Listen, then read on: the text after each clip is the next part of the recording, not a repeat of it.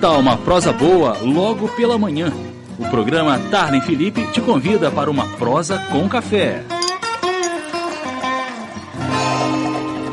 Barulhinho de café pela manhã, né? A gente já sabe que toda manhã a gente tem uma prosa aqui com café a partir das 9 horas da manhã.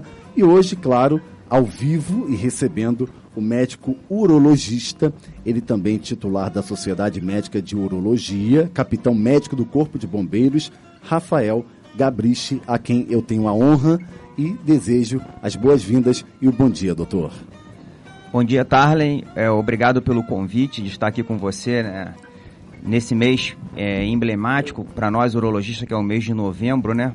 Sim. Que, que a gente valoriza o Novembro Azul, que é o mês que a gente fala é, do homem, a saúde do homem, né? O homem que é muito relevado e o homem é muito omisso com, no cuidado com a sua saúde, né? Então é muito bom estar aqui, obrigado pelo convite, parabéns pelo programa. Imagina, eu que agradeço em nome de toda a equipe do programa Tarne Felipe e da Rádio Imperial. Sei que vai ser um assunto muito relevante para a sociedade, até porque a masculinidade hoje em dia tem ceifado vidas, né? O homem tem deixado de se cuidar muito devido a essa questão também de masculinidade e aí acaba é, tendo aí um, um, um problema mais sério com patologias que vai surgindo ao longo dos anos. Mas antes de chegarmos ao assunto é relevante também, que é o Novembro Azul, eu vou te oferecer um café, né? Vocês aceitam um café? Aceito sim, Por obrigado. favor, né? um cafezinho de manhã para dar uma, uma animada. Mas aí, nesse meio tempo, eu já te pergunto, quem é o doutor Rafael Gabriche? Ô, Tarlen, eu sou médico urologista, né? É, para você se formar em urologia antes, após a formação na faculdade, você tem que fazer é, cirurgia geral. Então, eu me formei na faculdade de medicina aqui em Petrópolis em 2002. Fiz três anos de cirurgia geral no Hospital Geral de Bom Sucesso. Depois eu fiz três anos de urologia na UFRJ, no Hospital Clementino Fraga Filho. E depois continuei lá mais dois anos no mestrado. Aí terminei essa formação e voltei para Petrópolis para poder exercer a urologia, né? Bacana. É, isso é mais que relevante aí, porque a gente já vê que é uma- um profissional ímpar. Já recebi várias mensagens falando de você, né? Foi uma escolha excelente para falar do tema e, enfim, que, que também é, vai, vai disseminar ao longo desse mês de novembro. E é bacana conhecer a sua história. Depois a gente vai saber também um pouquinho sobre seus trabalhos lá no Corpo de Bombeiros, porque aí você lidar também diretamente com homens, né? Já que na corporação, ah, mais do que a maioria é, é composta por homens. Mas o nosso assunto aqui hoje, principalmente que iniciamos o mês de novembro, hoje dia 8 de novembro, então, claro, é o Novembro Azul.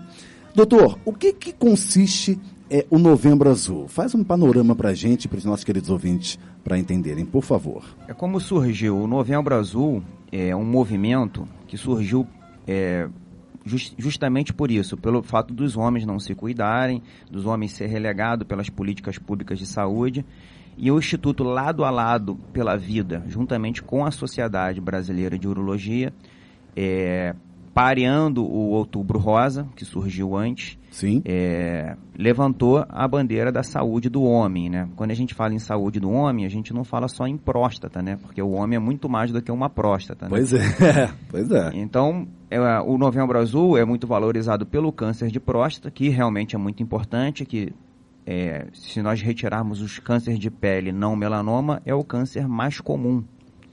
É, então, dado a sua incidência, é, é muito importante ser abordado e ser valorizado realmente. né?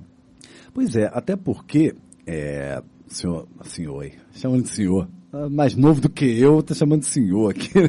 mas você é, sabe muito mais que eu, lógico, que os homens é, que atingem uma certa idade, eles é, devem né, fazer o exame aí, o toque né, também, que é o, o exame de próstata. Só que hoje em dia, eu acho que até esse índice até pode ter aumentado um pouco do- da procura dos homens para realizarem esse tipo de exame. Acho que você vai poder falar melhor é, é, com, a- com todos nós desse assunto. Mas o que me preocupa é o seguinte: quando a gente fala em exame de, de próstata, ou que aquele, aquele homem surgiu uma mancha, ou, ou, enfim, um, qualquer tumorzinho ou qualquer caroço nos órgãos genitais e onde for, ele ainda tem um, um certo receio de procurar ajuda médica. Né? Eu acho que no Brasil e no mundo, acredito que, que aconteça isso, e isso é muito complicado. Tem algum dado que mostra que houve aumento eh, desse índice de procura dos homens é, para os urologistas ou os médicos em gerais, ou não? É, a divulgação e a, e a, a você falar da necessidade do, do homem estar se cuidando ao longo dos anos, quando surgiu o Novembro Azul, isso veio melhorando bastante. Sim. Mas um dado preocupante foi a pandemia. Sim. Porque com a pandemia, é, a procura diminuiu. E com Sim. isso, a gente pode não estar fazendo diagnóstico de muitas doenças e descobrindo doenças mais avançadas, né? Exato. Então, desde o surgimento do Novembro Azul, a procura tem aumentado sim. Mas um dado preocupante é essa situação da pandemia, que, segundo o dado da Sociedade Brasileira de Urologia, diminuiu muito as consultas urológicas. Sim. Com essa diminuição, você diminui o, o, o exame clínico e a solicitação de exames para o diagnóstico das doenças, né? Entendi.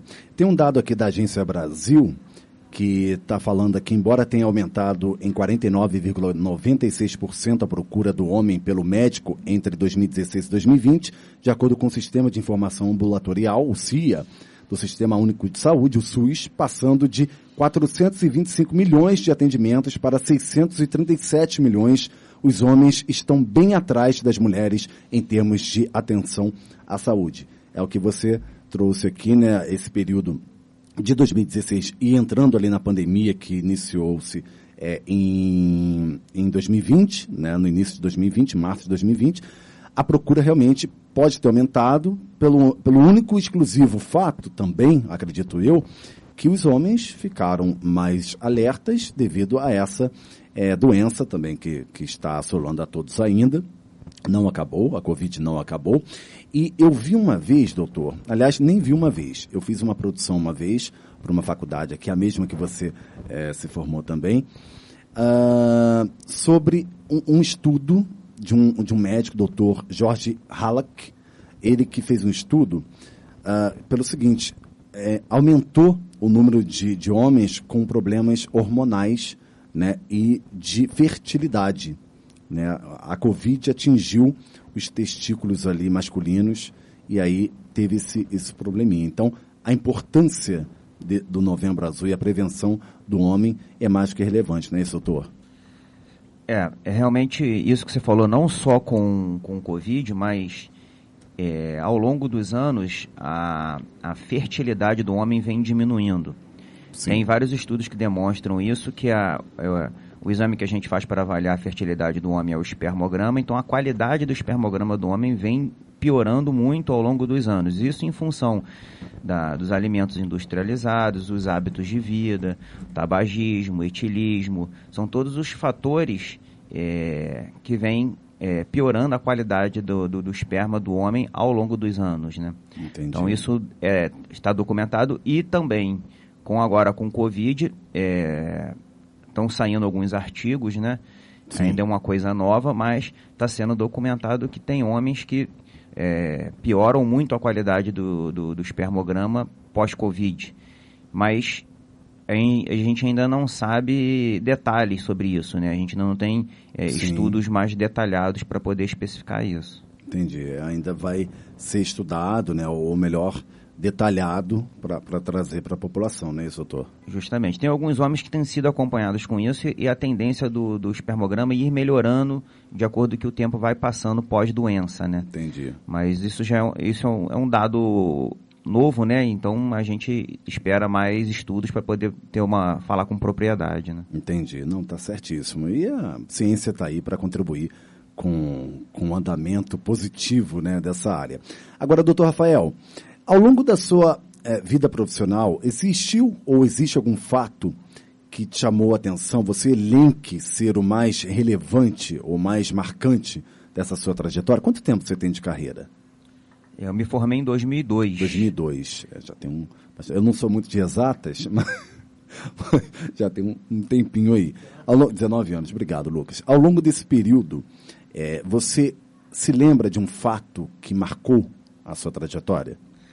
É, como, como você falou, né? A gente lida com vidas, né? No dia a dia, Sim. né? Tanto, como você falou anteriormente, na, na urologia, como na minha, na, na minha, no meu trabalho no Corpo de Bombeiros, né? Um, um, Sim. um fato que me marcou muito e eu tenho até hoje isso em, em minha mente foi uma vez eu saindo do plantão no Corpo de Bombeiros, indo é, de folga para casa, né? E dirigindo um carro, eu vi um carro que caiu. Dois, dois seguranças voltando de Taipava, trabalhando, caíram dentro do rio com o carro virado ao contrário. Meu Deus. E aí eu estava de cima, encostei o carro e o pessoal tentando abrir a porta para tirar as duas pessoas. Né? O rio estava meio cheio, tinha algumas pessoas caminhando. Sim. E aí eu de cima gritando para eles virarem o carro, porque eu sabia que eles não iam conseguir abrir a porta. Né? Exato. E aí eles não conseguiam, tentando, tentando, tentando abrir a porta. Eu desci correndo, entrei no rio e consegui juntar mais três pessoas. E a gente conseguiu virar o carro e, e os, tirar as duas vítimas que iriam se afogar propriamente dito ali, né? Eu acho que isso foi uma coisa que me marcou muito. Quando você começou a entrevista e falou do bombeiro, isso é uma coisa marcante. Eu acho que isso me marcou mais do que é lógico que dentro da urologia, a gente, Sim. no nosso dia a dia, fazer cirurgias, é, curar doenças, isso é muito gratificante, né? Claro. Mas não estou lembrando nenhum dado dentro da urologia que tenha me chamado é, e marcado quanto esse, esse episódio. Né? É, e aí a gente já percebe, claro que eu já vou elencar também para a próxima pergunta, é, a gente já percebe que, que o instinto né, de, de salvar ali, o instinto humano de salvar vida, você já incorporou trabalhando no Corpo de Bombeiros. E aí eu te pergunto, como que foi essa sua inserção lá no 15º Grupamento de Bombeiros Militares aqui da cidade?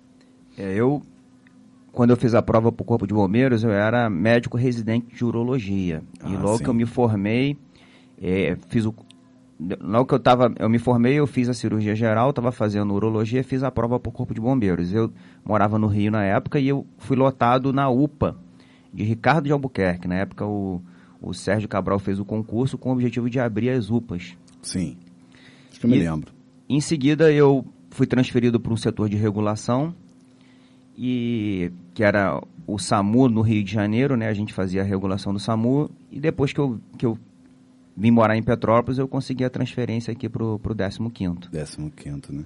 Bacana. Ah, aliás, desde já eu expresso aqui o meu abraço. Eu peço para você enviar o meu abraço para a querida Tenente Elisângela Francisca, né? Ela está é, também aí à frente do 15 Tenente Coronel. Tenente Coronel, fazer uma correção é, aqui. Por favor, né? Tenente Coronel, né, Tarney? Tarney errando aqui, gente. Tenente Coronel Elisângela Francisca, já tive a oportunidade, obrigado pela correção, doutor. Já tive a oportunidade de entrevistá-la, é, numa outra é, casa também que eu já estive. E, assim, a gente percebe, lógico, que é a primeira mulher né, no comando do Corpo de Bombeiros aqui da cidade. Eu fiquei muito feliz, por isso que eu acho que a entrevista foi muito especial, por, por ela ser uma pessoa carismática, uma pessoa maravilhosa. E ela me contou também sobre a vida ali corrida é, do Corpo de Bombeiros e, e, todos os trabalhos diários, tragédias, enfim. E aí eu preciso te perguntar também o seguinte: claro que a gente não vai detalhar aqui, porque é, é uma ética profissional que você também no juramento deve ter feito, e eu também fiz, mas sem detalhar tanto esses, deta esse, esses fatos lá do Corpo de Bombeiros. Existiu algum fato que você, porque hum, é, provavelmente você deve realizar exames né, constantes nos, nos homens da corporação. Existiu algum fato que te chamou a atenção em um, em um, em um funcionário ou um, um, um, membro da corporação do Corpo de Bombeiros por não se cuidar ou deixar de ter ido ao médico? Existiu esse fato? É, eu não. A, a Tenente Coronel é muito querida lá pelo, pelo, pela corporação, né? Ela é uma pessoa que tem um relacionamento muito bom, então Sim. É uma pessoa muito querida por nós. E eu não, eu não me lembro assim que porque, como acontece, eu, eu aqui em Petrópolis, eu sou médico socorrista, então eu Sim. trabalho na ambulância fazendo atendimento e, e... Na ambulância do Corpo de Bombeiros. Na ambulância do Corpo de Bombeiros. As pessoas é, Quando alguém discam passa... 193... Justamente. 193, Sim. algum acidente, colisão, alguém passando mal na rua, uhum. eles acionam a ambulância e a gente vai fazer o salvamento. Esses exames de rotina do, do, do, da corporação, ela é, é, é, feita a inspeção anual e muitos atendimentos são feitos dentro da urologia no Hospital do Corpo de Bombeiros no Rio. Sim. Então acaba não, não sendo um atendimento feito por mim. Entendi. É lógico que no dia a dia, algum bombeiro tem algum problema, ele sempre conversa, a gente sempre dá atenção, às vezes faz uma consulta, medica, mas é, procedimentos maiores, eles são realizados no, na, no, no Hospital do no Corpo hospital. de Bombeiros lá no Rio. Entendi, perfeito. Agora, doutor Rafael, é, você tem aí 19 anos de carreira, né? Se formando aí em 2002 e eu tenho certeza que foi uma, uma trajetória muito, muito longeva, está sendo muito longeva e exitosa também. E ao longo desse período, você já deve ter tido contato com diversos tipos de público. Né? Aqui o da rádio, nós temos um público-alvo também, né, Lucas Messori? Que são pessoas mais experientes, idosos, que acompanham a rádio. E eu tenho certeza que tem vários idosos, homens, né, e, e, também adolescentes acompanhando aqui o nosso programa, nossa entrevista ao vivo, porque estamos através dos 1550 AM e também ao vivo na nossa página do Facebook. Então, mandar um abraço para vocês, internautas também. Eu gostaria que, que você trouxesse aqui algumas orientações precisas nesse período, não só do Novembro Azul, mas que o homem deve ter ao longo da sua vida, né, para evitar diversas patologias, principalmente o câncer de próstata, que assola aí boa parte da população masculina. Por favor, doutor, fique à vontade. Então, o urologista, o pessoal acha que é só o médico do homem. Não só o médico do homem. A urologia é uma ciência que a gente trata a, o sistema urinário e genital Sim. masculino e o sistema urinário feminino. Sim. Mas quando, quando você fala em gineco, mulher, você, ela tem um ginecologista que é a referência dela. Sim. O homem, a referência do homem é o urologista. Então, quando esse homem vira adulto e não tem mais o pediatra para fazer o acompanhamento dele, é, a gente sugere que ele faça uma consulta com o urologista e tenha um urologista para acompanhá-lo ao longo da sua vida. Por quê? Não são, não são só é, a gente não só trata a doença, mas a gente previne doença. O homem jovem, é, ele tem que ser avaliado os testículos, que ele pode desenvolver um câncer de testículo. Sim. Tem que ser avaliado o pênis, que ele pode ter é, uma fimose, algum estreitamento de prepúcio que não deixa ele expor a glande. Sim. Ele tem que ser avaliado a, a, os rins, ele pode ter um cálculo renal. Então, é, a gente sugere que o homem, depois que ele na, vire adulto, que ele pare o acompanhamento com o pediatra, que ele comece o acompanhamento com o urologista. Perfeito. E quando esse homem é, atingir a idade é, de 45 anos, se ele tiver história familiar ou for da raça negra, a gente sugere que ele faça os exames da próstata, pelo Sim. protocolo da Sociedade Brasileira de Urologia. Se ele não tem história familiar, ele começa o acompanhamento aos 50 anos com o urologista para poder fazer o exame da próstata. Perfeito. É lógico que nesse exame a gente não avalia somente a próstata, a gente avalia toda a saúde do toda homem. Saúde, é. Então a gente solicita outros exames que a gente possa fazer uma avaliação completa sobre a saúde desse homem. Perfeito. Você falou da raça negra, é, tem né, essa, essa questão da raça negra ser mais é, propícia né, a, a essas é, patologias. Eu sei porque eu já tive casos né, de familiares que, que tiveram e amigos também que estão enfrentando essa, essa situação e são da, da raça negra. Claro que a gente está falando assim, mas todos podem, é, infelizmente, passar por uma situação delicada assim. E todos que estão passando nesse momento, eu expresso aqui, claro, o desejo de melhoras né, para o seu ente ou para você, querido ouvinte internauta, que está passando por uma situação delicada assim. Lembrando que a gente tem a PPO aqui na cidade também, né? É, para cuidar da saúde da mulher. E do homem, tem algum, algum órgão aqui da cidade é, que, que, é focado na saúde do homem também, assim como a PPO, ou não, doutor? Não. Ainda não, né? Assim como já é a uma ideia. Ó. É, mas a PPO, eles já manifestaram já, o, interesse, começar, né? o interesse em começar uhum. a abranger também a saúde do homem. Do Inclusive, homem. Sim. Eu tive uma reunião com eles em uma oportunidade uhum. e existe esse interesse deles. E, e realmente é, é, uma, uma, é, é, é, bom você levantar esse assunto. Claro. Que quem sabe a gente.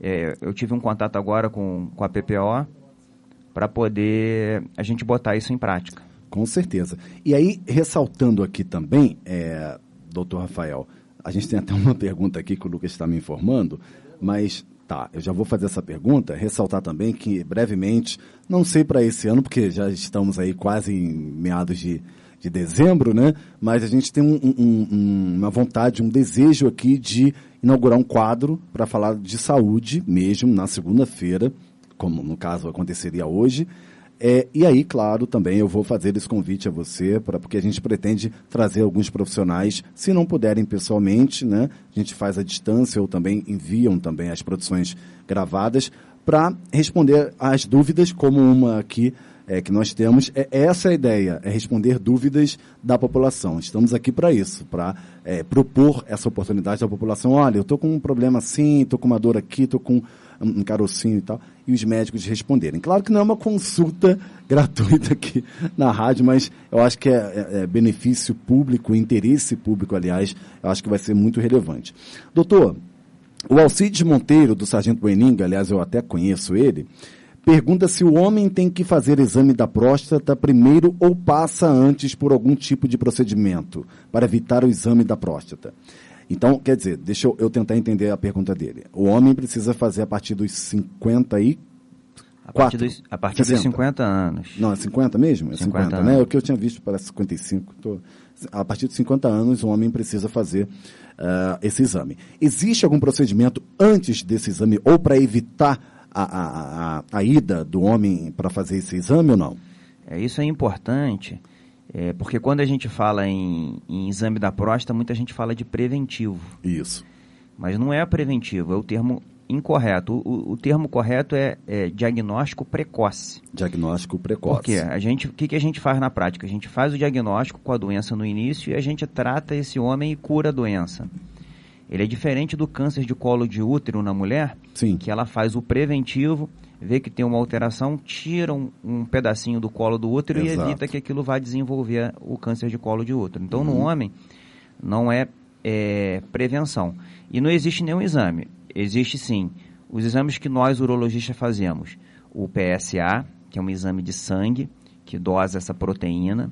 Esse PSA é, juntamente com o toque retal, eles são exames que se complementam para a gente ter uma avaliação é, sobre a saúde da próstata daquele homem. Sim. Então são dois exames. Além desses exames, nós urologistas solicitamos outros exames para poder avaliar a função renal. A gente solicita um hemograma, uma ultrassonografia do abdômen total, uma ultrassonografia da próstata, que a gente consegue é, fazer um check-up e ter Geral, o acompanhamento desse homem, né? Perfeito. E aí eu recomendo que anualmente o homem vá ao urologista para poder fazer esses exames. A partir dos 50 anos, então, tem que fazer sim. Então, só fazendo uma brincadeira aqui, até para incentivar também os homens, né, a gente está fazendo agora ao vivo, aqui estamos apresentando uma prosa com café, teria que ser é, dois dedos de prosa, né?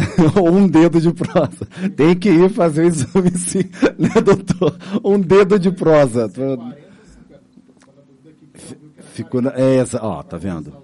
É para começar então. É, então é, isso é, imp é, importante. Que existem vários protocolos. O protocolo da Sociedade Brasileira de Urologia, como eu falei anteriormente, se o homem tem história familiar, o que, que é essa história familiar? Parente de primeiro grau, pai, irmão, tio, ele tem que começar aos 45. Sim. Se ele é da raça negra, ele tem que começar aos 45.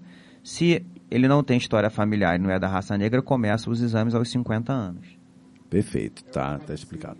Fábio Silva do Centro. Aliás, agradecer também o seu Alcides Monteiro, lá do Sargento Bening, pela pergunta, e eu acho que está aí o princípio do quadro, né? A ideia é trazer essas dúvidas e, e veicular aqui na rádio. Eu, eu preferi brincar também para dar uma descontraída, porque os homens ainda têm isso na mente. Ah, poxa, vou precisar ir lá, né? E a minha masculinidade, como é que vai ser ali no barzinho da esquina? Fulano, foi lá fazer o exame. Gente, é, é por isso que muitos homens aí perdem a sua vida ou, ou, tem problemas piores por causa disso, né? Então, por isso que eu, que eu brinquei aqui, ao invés de ser uma prosa com café, é um dedo de prosa, para ficar tudo tranquilo. Bom, doutor, antes da gente finalizar a nossa entrevista, nós temos aqui uma prosa rápida, que é quando eu te faço uma pergunta com uma palavra e você me responde com uma palavra. Está preparado? Sim. Então vamos lá. Família. É tudo. Saúde do homem. Muito importante. Maior medo. E ficou difícil. É, não, sendo do Corpo de Bombeiros, eu vi que você tem muito medo. Maior medo? Maior medo. Talvez a solidão. Boa, boa. Quando você não está trabalhando, você está descansando. Boa. Um sonho.